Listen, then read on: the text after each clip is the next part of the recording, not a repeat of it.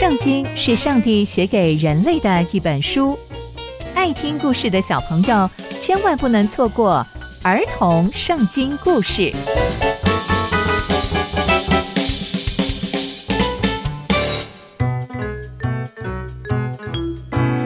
各位亲爱的大朋友、小朋友们，大家好，我是佩珊姐姐。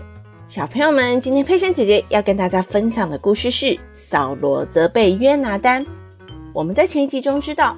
约拿丹一直背着他的爸爸扫罗，帮助了大卫，让大卫躲过扫罗的追杀，又与约拿丹说好要如何套招，好让约拿丹可以试探扫罗的心意。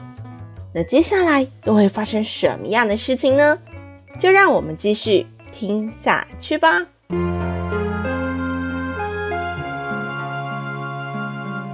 大卫躲在与约拿丹说好的田里面，等着约拿丹来通风报信。到了初一这一天，也就是扫罗要宴请所有的人一起吃饭的日子，扫罗王坐在他的王位上，约拿单就坐在他的对面，他们就一起吃着饭。大卫的位置就这样空着，但那天扫罗并没有说什么，因为他心里想，应该是碰巧吧。也或许是大卫有事情，所以没有来。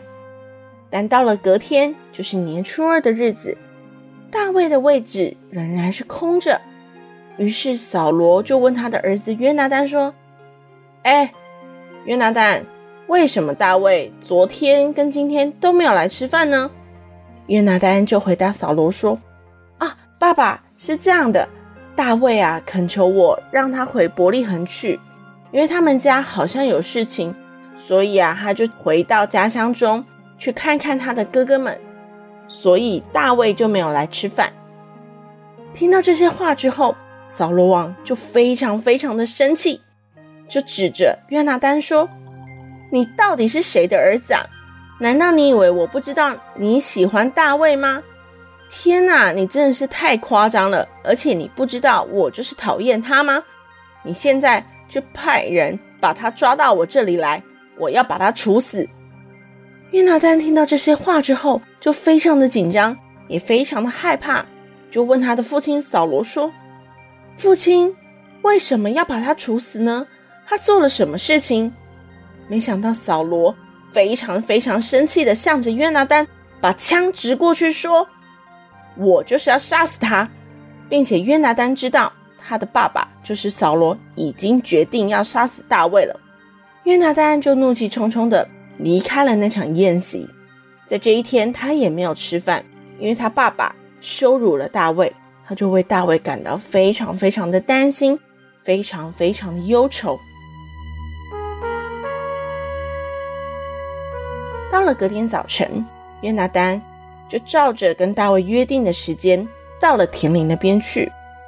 他也带了一个仆人跟他一起去，他就对着仆人大声的说：“哎，你跑过去把我所射的箭找回来。”那个仆人就照着约拿单所说的去做，约拿单就把箭射到那个仆人的眼前，那个仆人就跑到了那个箭所射到的地方，约拿单就在那个仆人的后面说：“哎，那把箭不是在你的前面吗？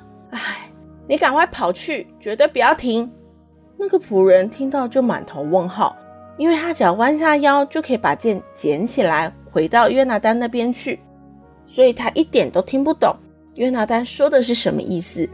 但其实啊，这是约拿单在跟大卫说暗号。接着约拿单就把自己的武器全部都交给他的仆人，跟他说：“你先带回去城里面吧。”仆人也就照着约拿单所说的话做了。当仆人一离开，大卫就从田里面爬出来，并且对着约拿单又抱又亲又哭，他们两个就抱着哭泣，因为他们知道他们两个要分开了。约拿单就对大卫说：“你平平安安的走吧。我告诉过你，我一定会告诉你我父亲的心意为何。现在我要告诉你，我的父亲要你死。所以呢，他们两个就分开了。”大卫就起身继续逃亡，约拿单也就回到城里面去了。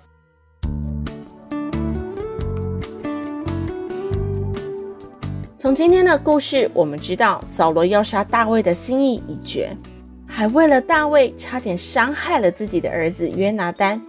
但也还好，约拿单是个信守承诺的人，他赶紧告诉大卫，扫罗是真的会伤害他，好让大卫可以逃离危险。那接下来扫罗又会怎么做呢？刚刚佩珊姐姐分享的故事都在圣经里面哦，期待我们继续聆听上帝的故事。我们下次见喽，拜拜。